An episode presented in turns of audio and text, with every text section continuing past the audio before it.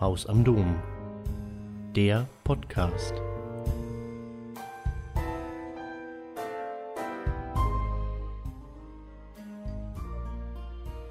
Sehr geehrte Damen und Herren, liebe Mitgliederinnen und Mitglieder, liebe Freunde. Wir gedenken heute zum 75. und 76. Mal an den Todesmarsch der KZ-Häftlinge aus den Adlerweigen. Das im August 1944 in den Adlerwerken eingerichtete Arbeitskommando Katzbach war ein Außenlager des Konzentrationslagers Natzweiler-Struthof im Elsass. Zu diesem Stammlager gehörten damals über 40 Außenlager, davon befanden sich sechs in Hessen. Das KZ Katzbach, das waren für uns die Adlerwerke. Es gehörte zu den schlimmsten und schwersten, die ich persönlich erlebt habe. Mit diesen Worten beschrieb der ehemalige Häftling Andrzej Branetzky das Konzentrationslager.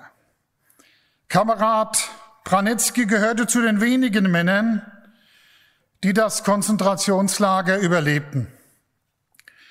Er kam, wie auch der größte Teil der anderen Häftlingen aus Polen. Kurz vor ihrer Inhaftierung befanden sich viele dieser polnischen Männer noch voller Hoffnung im Widerstand und im Kampf für ihr Land. Sie wurden jedoch teilweise schon festgenommen, bevor der Warschauer Aufstand im Oktober 1944 von den Nazis blutig niedergeschlagen wurde. Somit waren die Männer plötzlich mit dem nackten Überleben in einem Konzentrationslager konfrontiert. Schon sehr bald geschah, was die Nationalsozialisten mit dieser Form von Arbeitslagern bezweckte.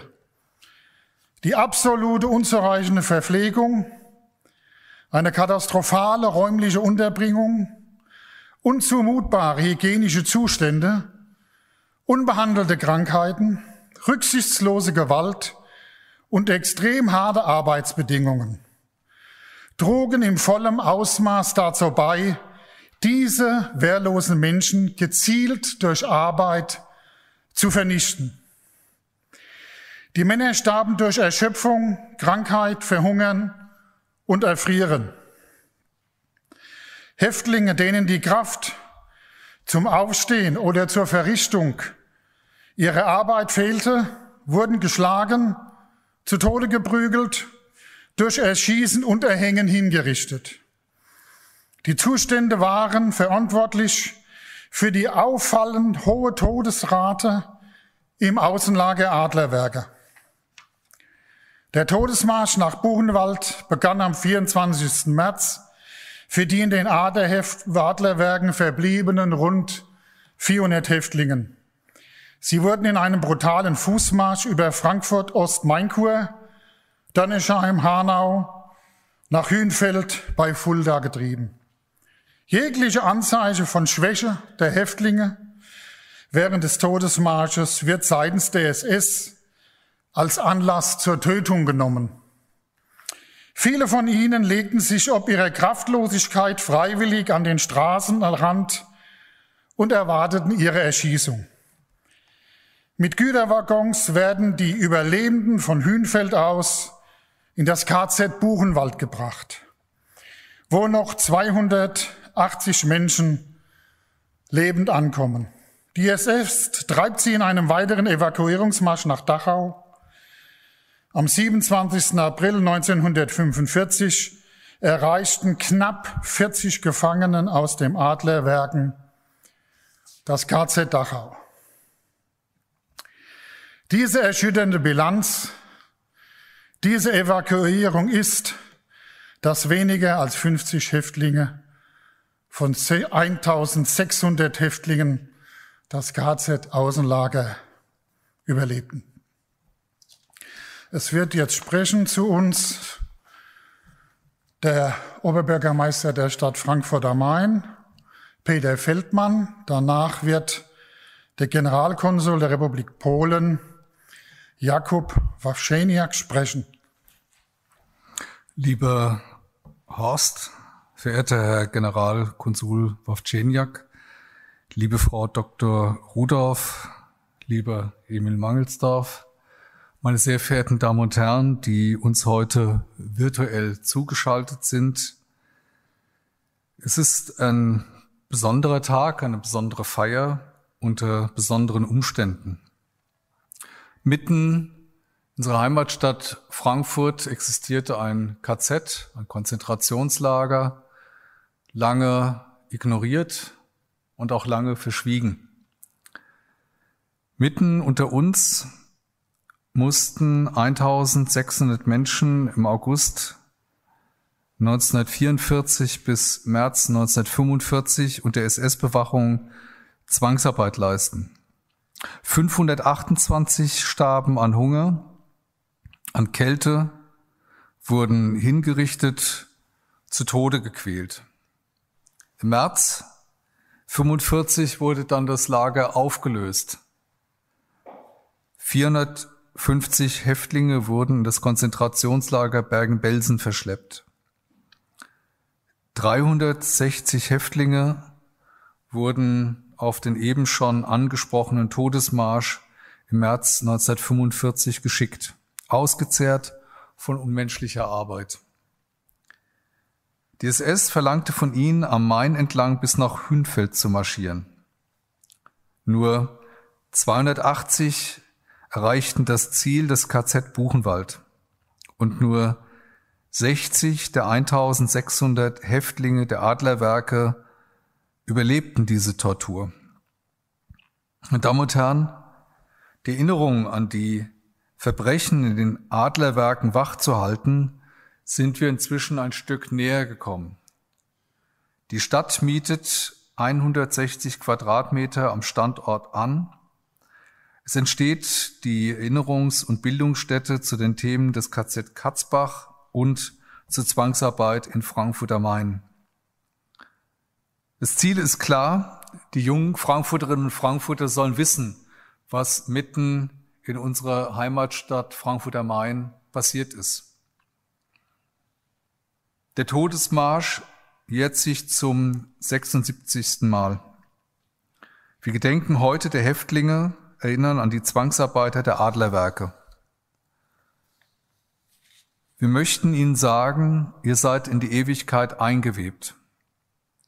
Es ist unsere Verantwortung, euer Andenken zu bewahren. Es ist unsere Verpflichtung, den Hass zu besiegen, die Erinnerungen zu gestalten und das über Generationen hinweg. Ich möchte es auch aus aktuellem Anlass, wie wir in den letzten Monaten erlebt haben, Jahren erlebt haben, was passiert, nochmal betonen.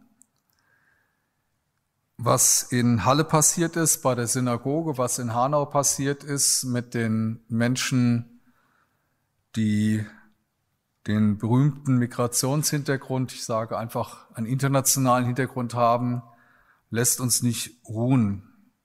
Das, was vor wenigen Tagen an meiner alten Schule, an der Zienschule passiert ist, aber auch nicht.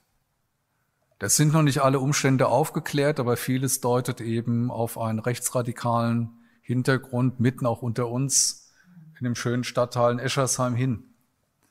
Das heißt, dieses Hassdenken, das antisemitische Denken, das Denken, dass Menschen anderen überlegen sind und diesmal zeigen sollen, das ist noch da.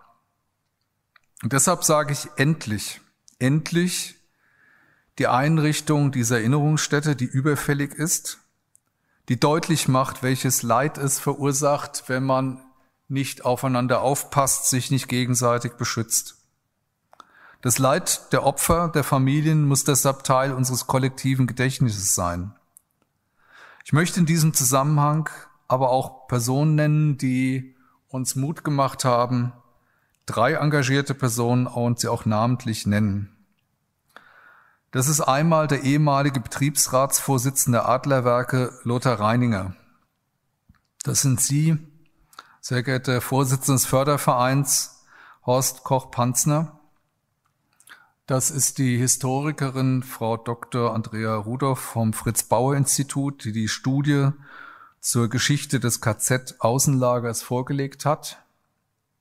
Ich möchte mich bei Ihnen allen, auch bei denen, die ich jetzt nicht nenne, ausdrücklich bedanken für dieses lange, nachhaltige, jahrelange, auch gegen Widerstände immer wieder neu vorgetragene Engagement, was zu dem heutigen Tag passt und auch geführt hat.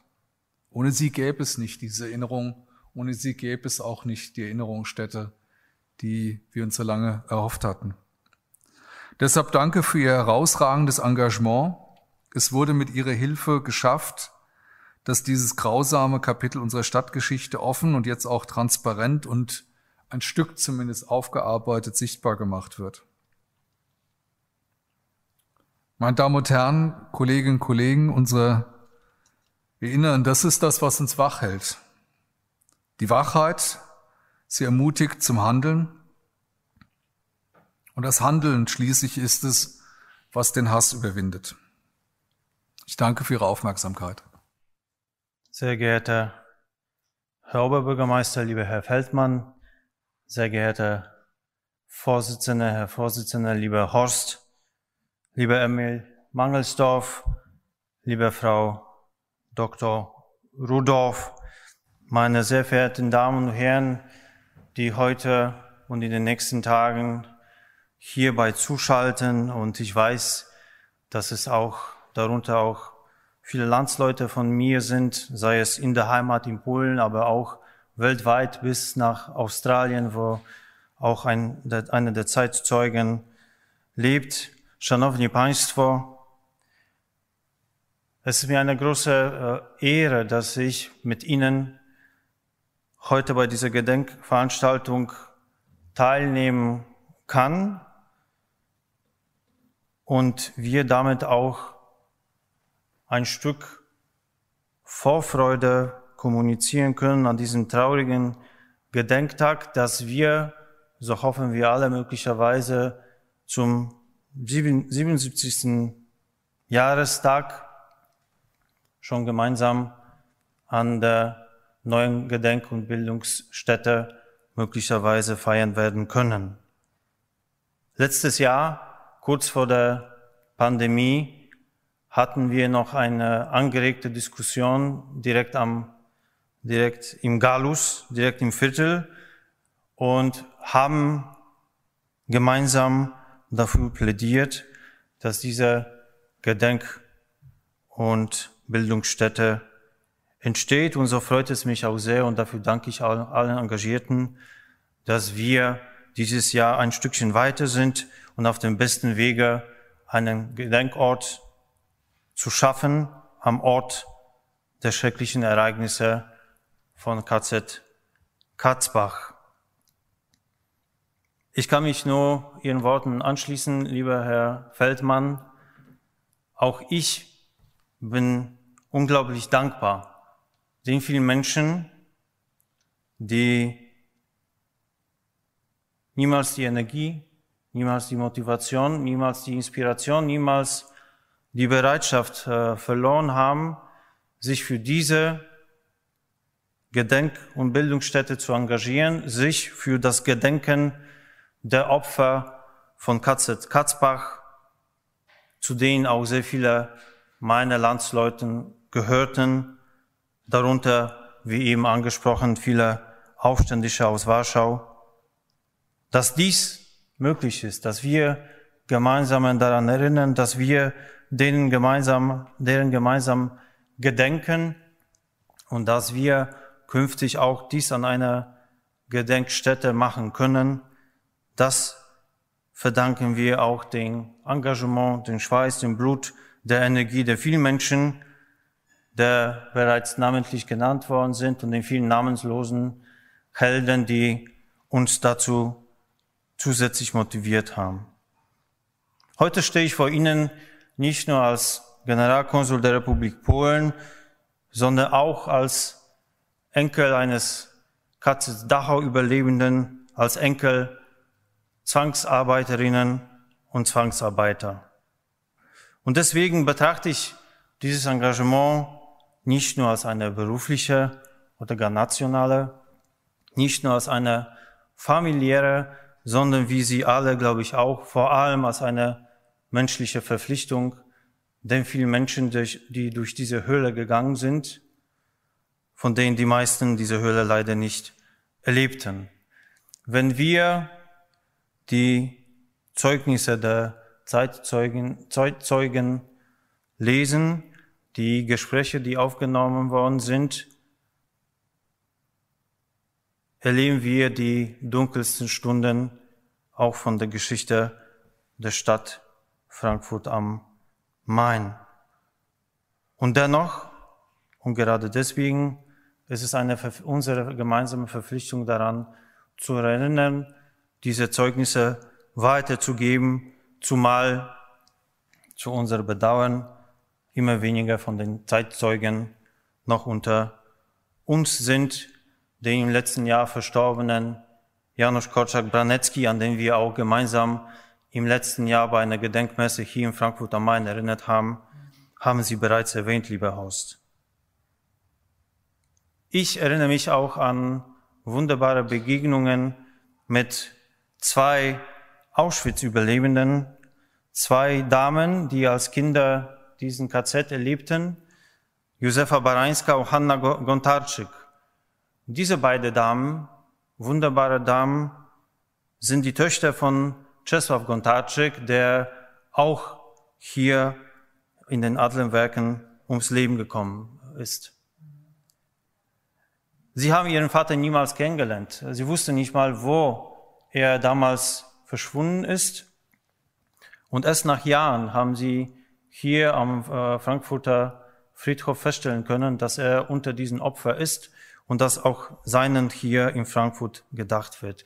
Und damals bei dem einen oder anderen Gespräch mit den Damen haben wir auch geschworen und diesen Verpflichtung und das Versprechen gegeben, dass bei den vielen Besuchen in dieser Stadt wir auch immer wieder daran denken, auch im Namen der beiden Damen, eine Kerze für den Vater stellvertretend anzuzünden.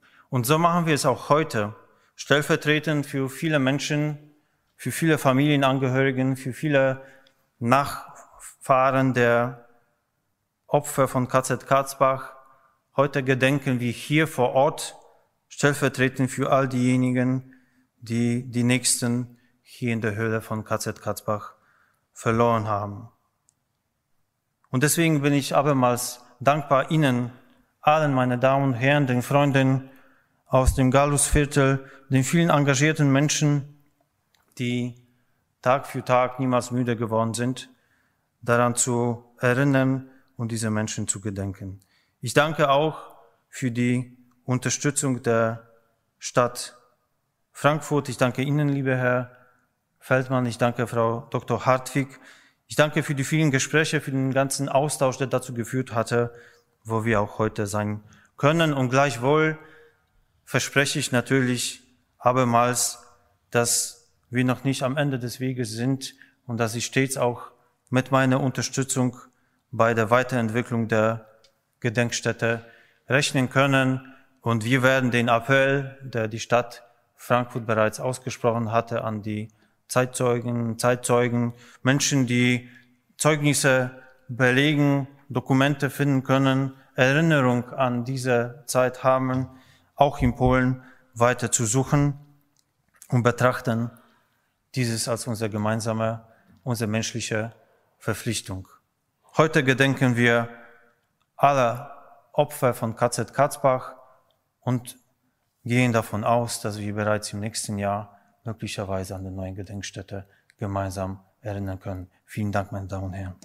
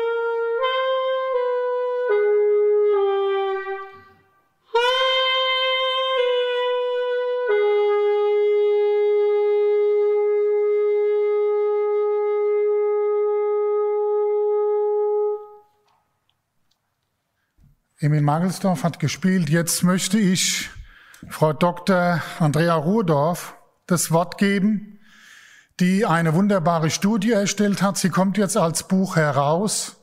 Sie hat zum KZ Katzbach geforscht äh, äh, im Auftrag der Kulturdezernentin und dann mit dem Fritz Bauer Institut. Bitte, Andrea. Vielen Dank. Sehr geehrte Damen und Herren, herzliche Grüße nach Frankfurt. Wir gedenken heute dem Räumungstransport und dem Todesmarsch der Häftlinge des KZ-Außenlagers Katzbach. Und ich bin eingeladen worden, an dieser Stelle an die Ereignisse im März 1945 zu erinnern und zu berichten, welche neuen Erkenntnisse zu diesem Thema mein am Fritz-Bauer-Institut durchgeführtes Forschungsprojekt zur Lagergeschichte zutage gebracht hat.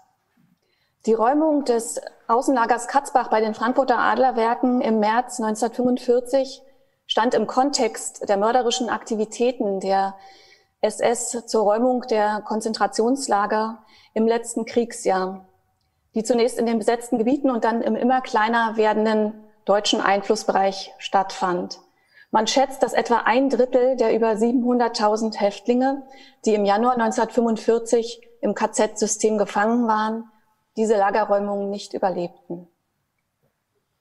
Im KZ-Außenlager Katzbach befanden sich Mitte März 1945 noch rund 820 der ursprünglich knapp über 1600 Häftlinge.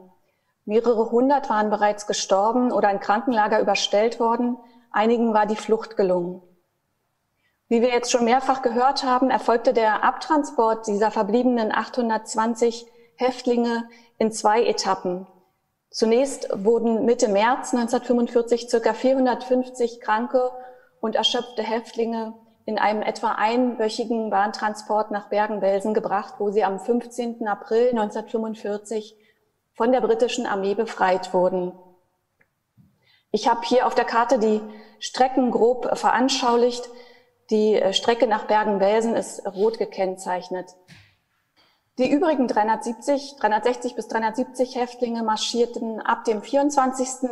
März 1945 in Richtung Hünfeld, wo sie nach einer Woche entbehrungsreichen Marschierens ähm, in Güterwaggons verladen und zunächst nach Buchenwald gebracht wurden.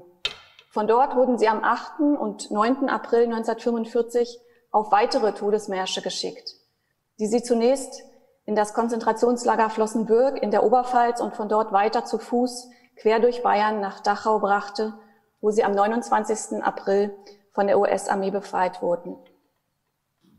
Auf beiden Strecken starben zahlreiche Häftlinge. Es gab aber auch einige, denen die Flucht gelang. Da die SS zu, diesem, zu dieser Zeit weder Todesfälle noch Fluchten dokumentierte, können wir nicht mehr genau feststellen, wie viele Häftlinge die beiden Todestransporte nicht überlebten. Insgesamt konnte ich in den letzten Jahren 150 Überlebende identifizieren und der überwiegende Teil von ihnen gehörte zu der Gruppe derjenigen, die nach Buchenwald und Dachau gebracht worden sind. Für den Transport nach Bergen-Belsen sind nur elf Überlebende bekannt. Dass der Tod so vieler Menschen auf diesen Transporten nicht dokumentiert ist, hat enorme Auswirkungen auf die Familien der Opfer. Zu dem ohnehin schon großen Leid, dass ihre Söhne, Brüder, Ehemänner oder Väter nach der Deportation nicht zurückkehrten, machte die fehlende Gewissheit über den Tod und die Unkenntnis über den Todesort, Zeitpunkt und die Todesumstände ihnen schwer zu schaffen. Viele hofften noch lange Jahre auf eine Rückkehr. In den letzten Jahren, in denen ich zu diesem Lager forschte, erreichten mich immer wieder Anfragen von Angehörigen, die sich noch heute erhofften, etwas über das Schicksal ihres in den Adlerwerken verschollenen Vaters, Ehemanns, Bruders oder Onkels zu erfahren. Auf diesem Foto sehen Sie Zdzisław Bittner, ein junger Mann aus Zielonka bei Warschau, dieses Foto ist im Sommer 1944 aufgenommen. Einen Tag nach seinem 18. Geburtstag, Anfang September 1944, wurde er während einer Straßenrazzia im Zuge des Warschauer Aufstands mitgenommen und zunächst nach Dachau und dann später in das Außenlager Katzbach deportiert. Das Foto hat mir vor kurzem seine Nichte aus Warschau geschickt, die ihn nie kennengelernt hat.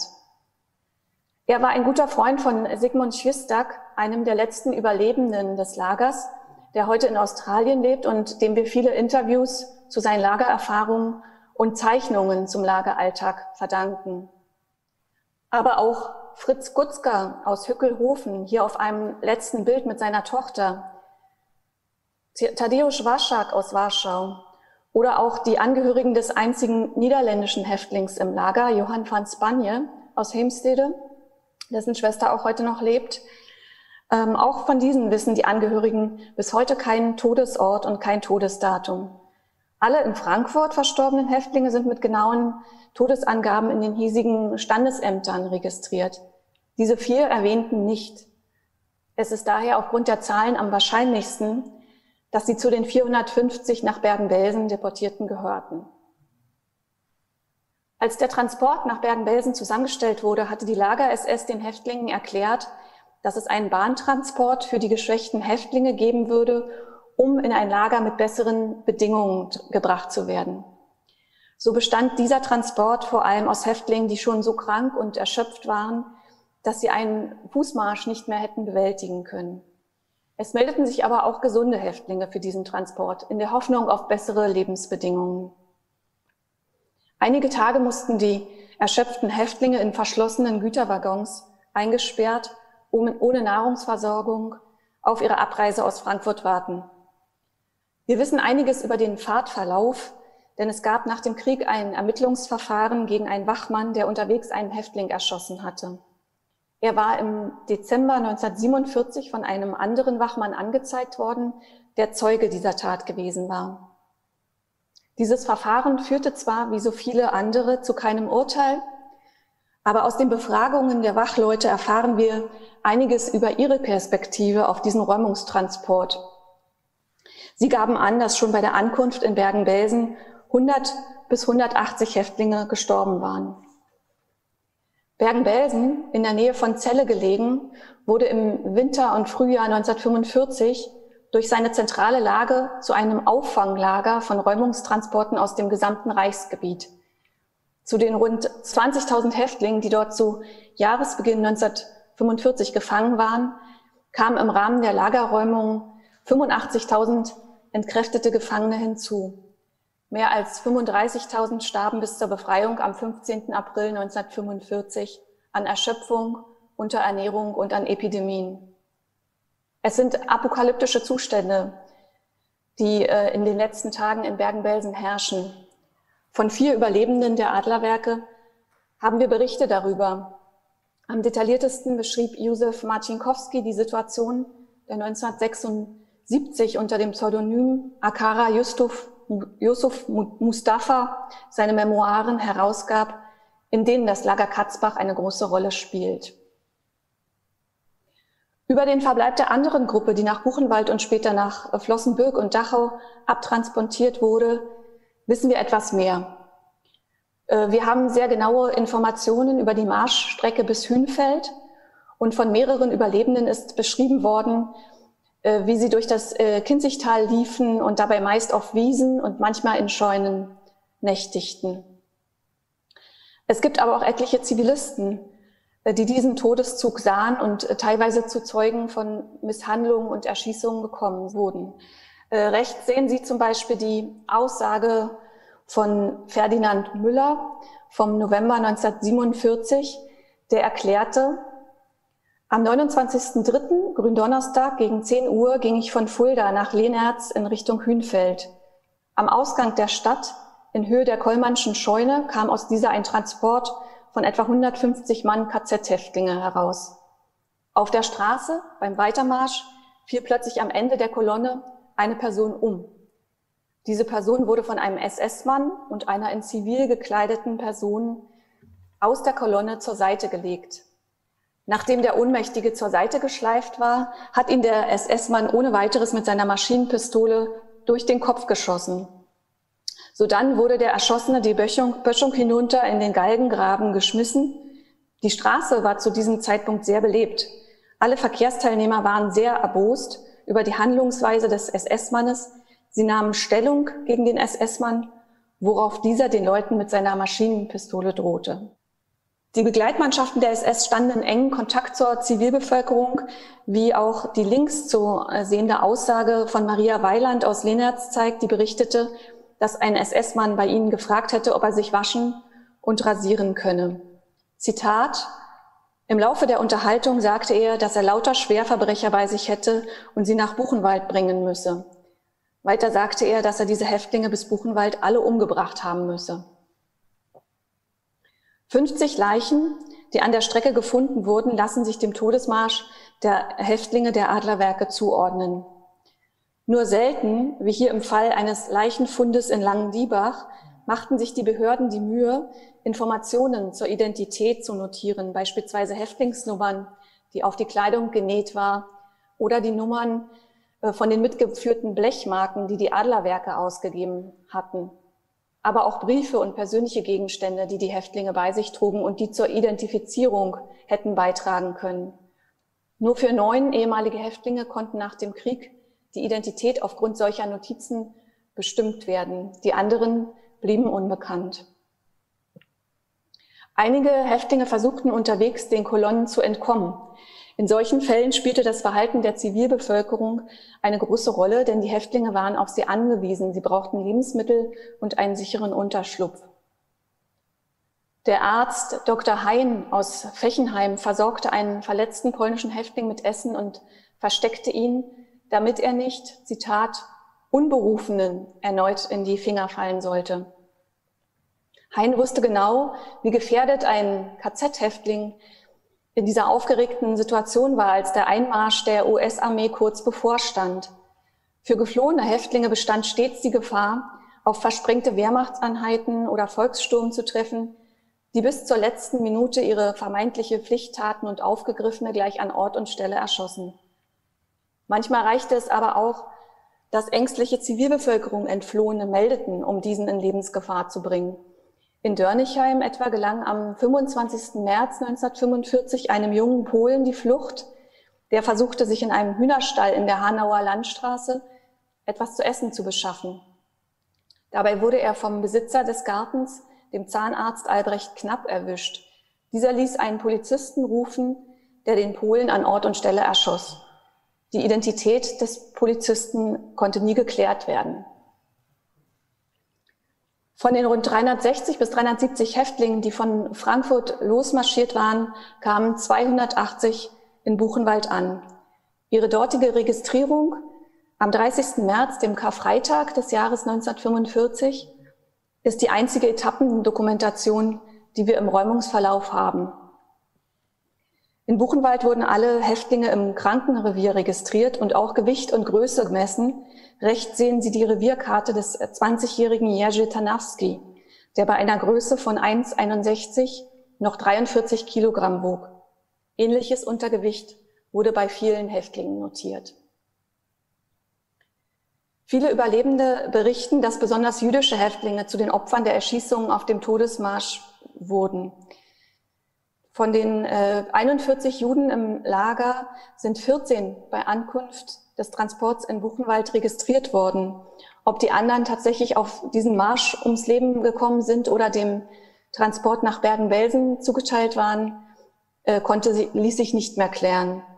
Auffällig ist aber, dass es einigen polnisch-jüdischen Häftlingen äh, bei ihrer Registrierung in Buchenwald gelang, ihre jüdische Kategorisierung zu verschweigen und sich als polnischer politischer Häftling auszugeben.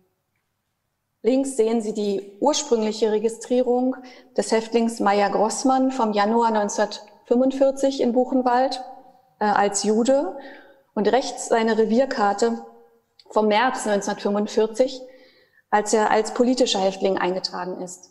Auch sein Vorname wurde verändert, sodass nichts mehr auf seine jüdische Herkunft verwies.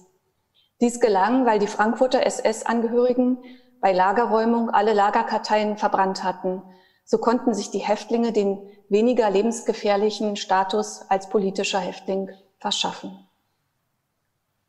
Die Ankunft in Buchenwald bedeutet aber noch lange nicht die Rettung der Häftlinge. Zwar sind auch einige vor Ort geblieben und schon am 11. April befreit worden. Die meisten äh, wurden jedoch kurz vorher am 8. und 9. April erneut auf Todesmärsche getrieben. Die größte Gruppe äh, fuhr zunächst mit der Bahn äh, in das Konzentrationslager Flossenbürg in der Oberpfalz, wo sie nach wenigen Tagen auf einen weiteren Fußmarsch nach Dachau geführt wurden. Von diesem Marsch haben wir ausführliche Beschreibungen, einmal von Witold Schumann, der bereits im Dezember 1945 seine Erinnerungen niederschrieb, und von Janusz Galitzki, dessen Buch demnächst auf Deutsch erscheinen wird und dem auf der Marschstrecke nach Dachau in der Nähe des bayerischen Ortes Wiesenfelden gemeinsam mit Richard Oleg die Flucht aus der Häftlingskolonne gelang. Etwa 40 Überlebende erreichten Dachau und wurden dort am 29. April 1945 von der US-Armee befreit. Was passierte mit den Wachmannschaften? Eine Liste informiert uns, dass mehrere von ihnen Anfang April 1945 von Buchenwald aus nach Leitmeritz überstellt wurden, einem großen Auffanglager von Räumungstransporten. Die meisten von ihnen wurden nach Kriegsende interniert, konnten aber oft verbergen, dass sie, dass sie Wachmänner in einem KZ gewesen sind und wurden dementsprechend wieder entlassen. Acht von ihnen wurden in den 1960er Jahren ermittelt und vernommen. Angeklagt wurde keiner von ihnen, weil zu dieser Zeit die Verbrechen bis auf Mord verjährt waren und Morde nicht mehr sicher nachgewiesen werden konnten. Das passierte sehr häufig in der justiziellen Aufarbeitung dieser Verbrechen. Was passierte nach Kriegsende mit den Häftlingen? Fest steht, dass kein Überlebender des Konzentrationslagers der Adlerwerke nach der Befreiung einfach in das Leben zurückkehren konnte, das er vorher geführt hatte. Die monatelange, bei einigen auch jahrelange Unterversorgung und Misshandlung und die Strapazen der Todesmärsche hatten die Gesundheit ruiniert. Viele verbrachten zunächst Wochen und Monate in Krankenhäusern und Sanatorien, die für Überlebende eingerichtet worden waren. Von Janusz Galitzki und Richard Oleg wissen wir, dass sie nach ihrer Flucht vom Todesmarsch im ehemaligen Schloss Wiesenfelden mehrere Wochen von der US-Armee versorgt wurden. Sehr ausführlich beschreibt Galitzki die Phasen seiner Rekonvaleszenz. Die ersten Wochen nach der Befreiung haben die beiden fast nur geschlafen, bevor sie sich wieder an kleinere Aktivitäten wagten. Sicher ist, dass alle an der Grenze ihrer physischen und oftmals auch psychischen Kräfte gelangt waren. Auch Sigmund Schwistak verbrachte nach seiner Befreiung lange Zeit in Sanatorien. Im Jahr 1946 entdeckte er in einer der Zeitungen, die in der gesamten Nachkriegszeit nach vermissten Angehörigen gesucht wurde, einen Suchaufruf äh, nach seinem Freund Zisław Bittner, und zwar aufgegeben von dessen Mutter. Sigmund äh, schrieb ihr von der gemeinsamen Haft in Frankfurt und wann er Zizek das letzte Mal gesehen hatte. Ob und auf welche Weise Zizek ums Leben gekommen ist, konnte auch Sigmund äh, seiner Mutter nicht mitteilen, da er noch vor der Räumung des Lagers Katzbach in ein Krankenlager abtransportiert worden war. Zwischen Sigmund und der Mutter von Zisław Bittner entwickelte sich eine Korrespondenz, die uns auf unglaublich bewegende Weise zeigt, wie Überlebende und Angehörige auch Jahre später noch mit den Geschehnissen zu kämpfen haben. Der 23-jährige Sigmund, der außer seinem Freund auch seinen Bruder und seinen Vater im Lager Katzbach verloren hat, sein Bruder liegt hier auf dem Frankfurter Hauptfriedhof begraben, kommt nach schwerer Krankheit zwar langsam wieder zu Kräften, er wohnt in einem DP-Lager und beginnt eine Ausbildung, aber er hat jeglichen Lebensmut verloren und ist sehr einsam, da seine gesamte Familie tot ist. Die Briefe von der Mutter seines Freundes, die ihn von früher kennt, geben ihm das Gefühl, nicht völlig allein in der Welt zu sein. In einem Brief schreibt er, nun weiß ich, dass jemand mich kennt und weiß, wer ich bin. Auch wenn die meisten Häftlinge die Erinnerung an das Lager hinter sich lassen wollten, versuchten einige etwas zur Aufklärung der Verbrechen beizutragen. Die deutschen Überlebenden Johann Koppetz und Gottlieb Sturm waren nach ihrer Befreiung in die Gegend zurückgekehrt durch die der Todesmarsch gezogen war. Im August 1945 führte ein US War Crimes Investigation Team auf dem Friedhof in Dörnichheim Exhumierungen von Todesmarschopfern der Adlerwerke durch, mit Beteiligung der deutschen Bevölkerung des Ortes. Solche von der US-Armee angewiesenen Exhumierungen und feierlichen Begräbnisse von Todesmarschopfern gab es an vielen Orten als Sühnemaßnahme für die deutsche Bevölkerung.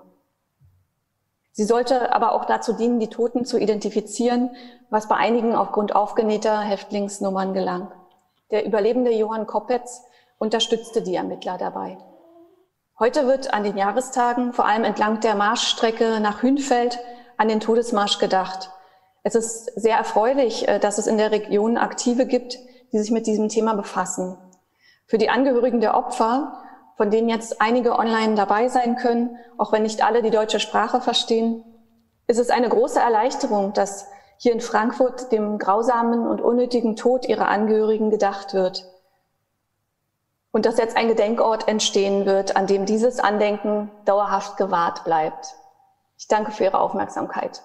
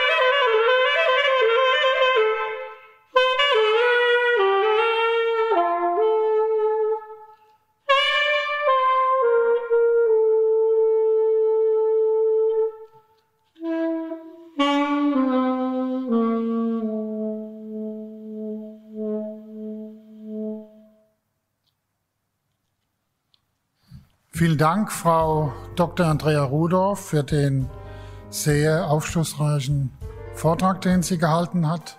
Ich möchte mich nochmal bei allen heute hier bedanken und wünsche ein gutes Nachhausekommen.